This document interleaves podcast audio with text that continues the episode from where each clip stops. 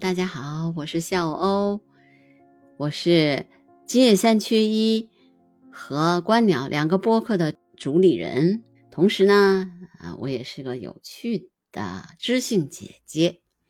我喜欢观鸟，喜欢自然，喜欢历史，也喜欢评述时事，对任何事情都有自己的见解和看法。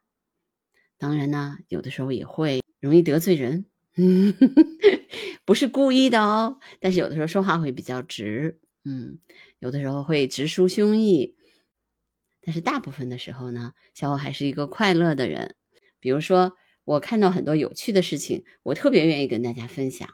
今天是二月的最后一天，其实这二月份呢，我觉得有很多有趣的事情发生。比如说，今这个月有那么多二的那一天啊。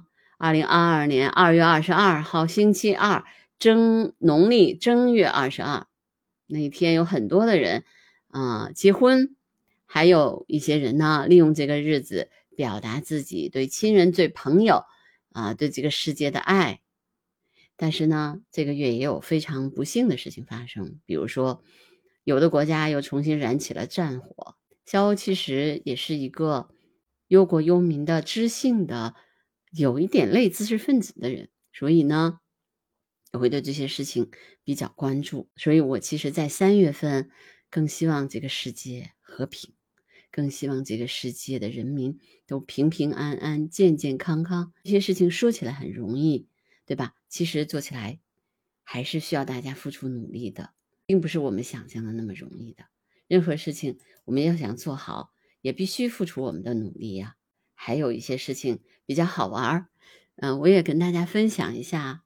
比如说江苏高邮，那么最近呢，有人发现有很多的东方白鹳在那个高高的那个输电线塔上面筑巢，因为那个输电线塔大家都知道非常的高，一般人是很难企及的，对吧？但是它恰恰是那个东方白鹳的一个呃呃飞翔。和它的那个领地范围，而且那个地方因为高嘛，可以远离这些人类和其他的啊野生动物的打扰，他们就在那个高高的输电线上面筑巢。而且随着生态环境的变好吧，所以呢，这个筑巢的这个白鹳越来越多。嗯，比如说像嗯现在呢，他们说呃。东方白鹳的数量在江苏高邮已经有两百多只了，那么在输电铁塔上面巢穴有七十多个，那肯定是有一些鸟调的人去进行了一些调研才得出的结论。东方白鹳那个巢里面已经孵出了小鸟，呃，东方白鹳大家知道，它其实呃都呃孵出的小鸟呢数量都会比较多，一般都是三到四只。那要要是按照，比如说，呃，一个一个白鹳，呃，孵一对白鹳夫妇孵四只的话，估计又有差不多两百八十多只小白鹳出生。我觉得这就是生态环境变好的一个标志。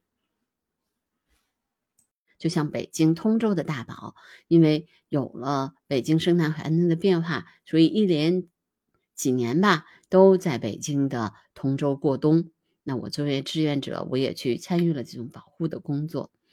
嗯，我所以你看，这不就是新闻这些比较简单的新闻给我们大家带来的这些信息吗？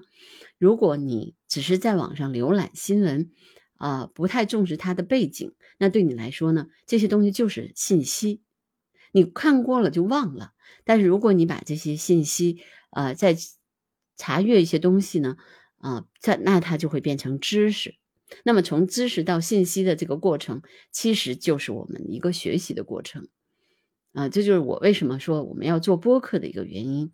我们就是把一些信息通过我们的理解和我们之间的讨论，让它变成知识，变成大家可以理解，并且可以啊由此来受到启发，那变成你的知识。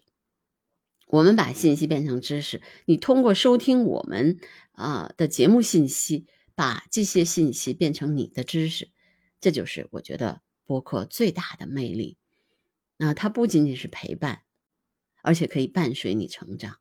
只要你喜欢我们的节目，喜欢我们这些人，那你就可以增加知识，对吧？啊，比如说你在这我这里面知道了白东方白鹳，那这个鸟，然后你想知道更多，那你会去查阅资料。如果你想知道是江苏高邮的白鹳怎么样了，你会去看一些视频。但这只是信息。随着我，你听我的播客《观鸟播客》，我会给你讲东方白鹳是一个什么样的鸟。然后呢，你会把些这些知识跟这些信息结合起来，最终变成你自己的知识。